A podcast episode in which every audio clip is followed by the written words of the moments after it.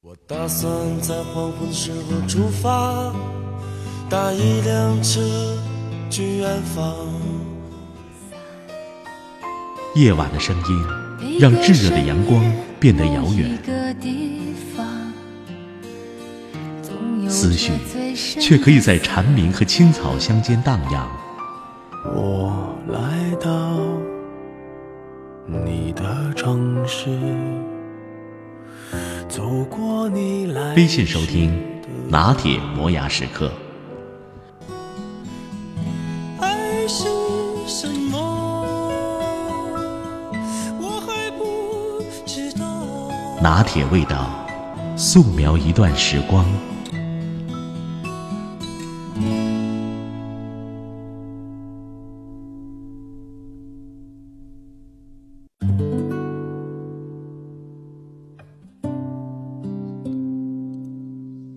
科技每天都在更新，各种数码设备每天陪伴着我们，填补了原本用来空虚无聊发呆的时间，甚至侵占了原本应该用来工作、交谈、睡觉的时间。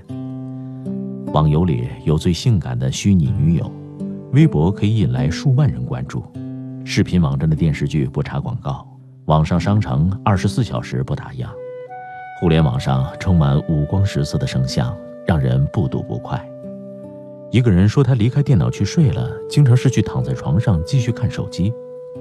正如美国麻省理工学院教授雪梨·图克尔在《一起孤独》中写道：“我们好像是一个陌生人，处于一个陌生的世界。然而众生喧嚣之中，我们却感觉越来越孤独了。每隔几分钟就要看一眼手机，不断刷新微博看好友在干什么，邮件没有被立刻回复，就会感到沮丧不安。”那些飘在风中的代码左右了我们的情绪。饭桌上，每个人都低头玩手机或平板电脑，话题也经常围绕着社交网站上正在发生的人和正在发生的事儿展开。为什么我们感到越来越孤独？因为我们依赖科技而不是彼此，羡慕别人而看清自己。因为年老者无所依靠，独生子女孤独长大。因为有人背井离乡，情感无说；因为我们对社会缺乏信任，对城市缺乏认同；因为有人为生命所累，为创作与世隔绝；因为孩子患上孤独症；因为总有人选择独善其身。尽管我们今天所面对的好处跟困境都是前所未有的，人类的情感需求却从来没有变过。这十二种孤独证实了今天中国人的焦虑，他们正一路小跑地追求更新更好的生活方式，却在陌生的途中陷入喧嚣的孤独。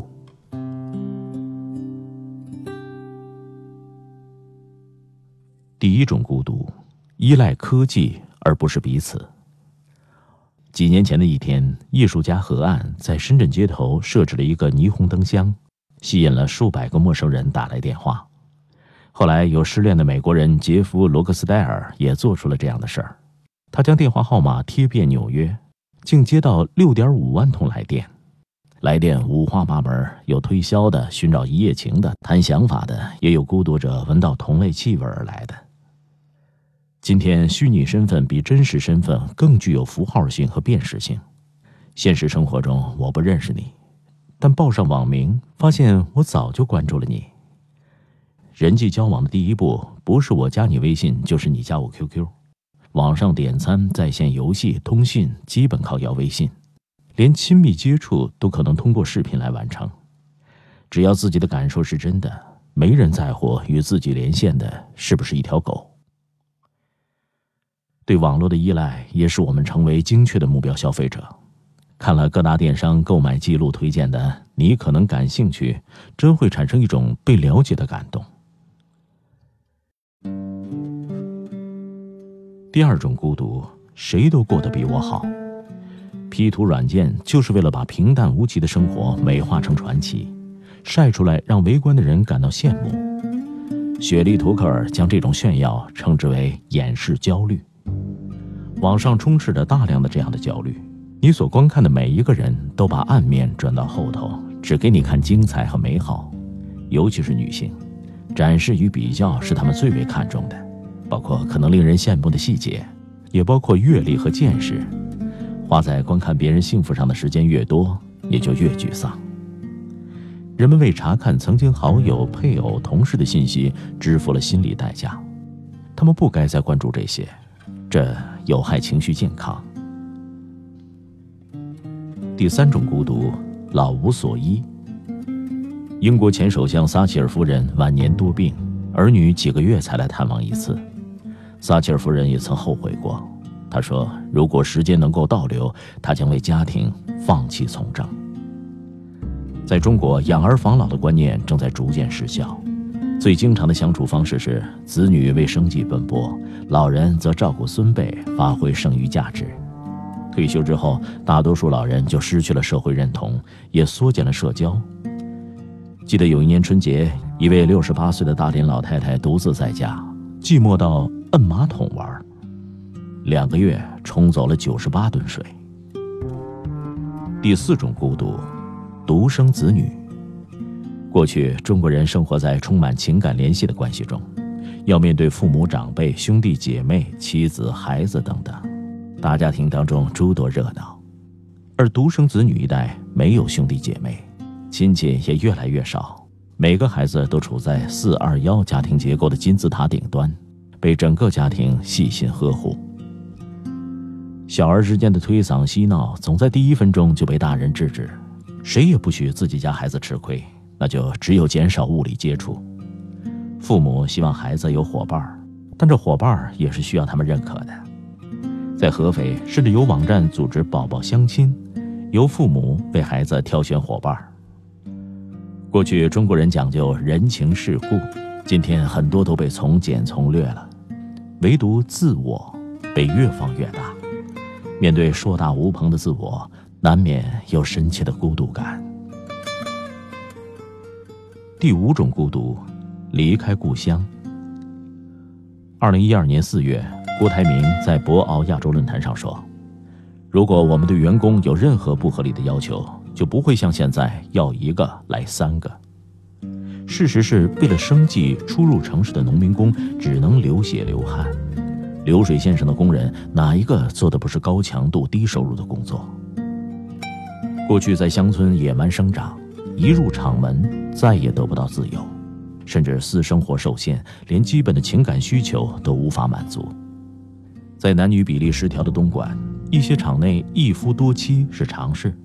女工怀孕以后都被抛弃，可怜离开故乡的时候，他们中许多人还只是孩子。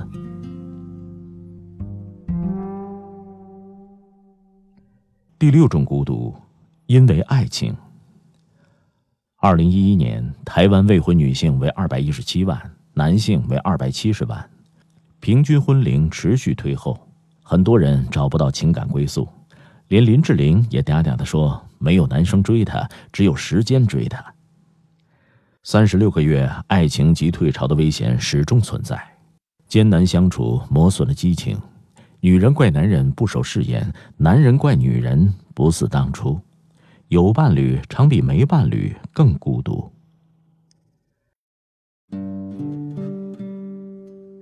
第七种孤独，我不相信。中国人的聪明才智有多少是用来互害？你有地沟油，我有假蜂蜜；你卖毒牛奶，我卖的牛肉其实就是染色猪肉。为了逐利，毫不犹豫同流合污，东窗事发，那就说是行业潜规则。食品不安全，学历是假的，慈善都是作秀，名声不符合实际。一个人长大的过程，变成逐渐对一切持怀疑态度的过程。第八种孤独，水泥森林。高楼占领了城市，家上升到了半空，变成了一个门牌号。人与人之间失去了交流的触点，每个人都留心的锁好防盗门。马歇尔·伯曼说：“城市充满几何感，那些设计是为了制造奇观而来的。越来越多巴西利亚式的沉闷城市，体量无比巨大，没有神经末梢。”个人处于其中会感到迷失，就像一个人在月亮上那么孤独。今天的城市管理者只希望车流通畅，夜间灯火辉煌，人们彼此保持安全距离。第九种孤独，成为名人。唱《孤独患者》的陈奕迅真的感到很孤独。他说：“两三年前我还敢去坐地铁，但现在不敢，好像看到人都会觉得害怕，不知道该怎么应对。”关注有两种心态，一种是粉你，一种是骂你。既有女大学生执着蔡康永三百二十五次求回复，也有网络水军骂舒淇一夜之间删光微博。名声越大，越需要有强大的心理承受能力。不能服软，否则就会被长期积累的负面能量压垮。范冰冰说：“我能承受得了多大的诋毁，就能经得住多少赞美。”第十种孤独，孤独症与抑郁症。全世界有六千七百万孤独症患者，过去二十年里，发达国家的孤独症病例呈现出爆发式上涨，在中国。二零一一年，仅广州常住人口中就约有七万名孤独症患者，而且还在逐年增加。美国宾夕法尼亚大学教授斯科特·塞利克说：“遗传和环境因素各负一半责任。孤独症不是因为被身边人冷淡，而是一种病。同样的，抑郁症也不仅仅是心情不好那么简单。”而被抑郁症折磨六年的歌手杨坤说自己是一方面特别渴望跟别人交流，而另一方面又特别渴望一个人。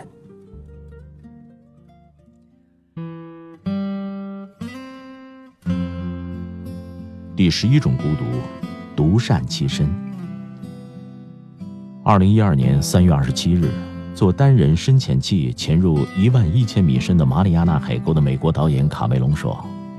我体会到了真正的孤独，这种感觉淹没一切。今天的中国人越来越少的忍受独自一个人，而是随手去捡那些容易得到的乐趣。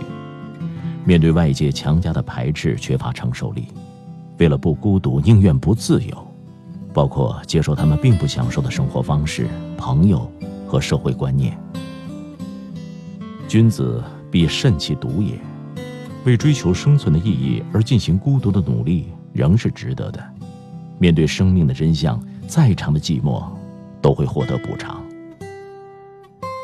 崔永元曾经说：“我觉得孤独很快乐，比如十二点你翻开一本新书，闻到墨香的感觉，这是他人无法给的。”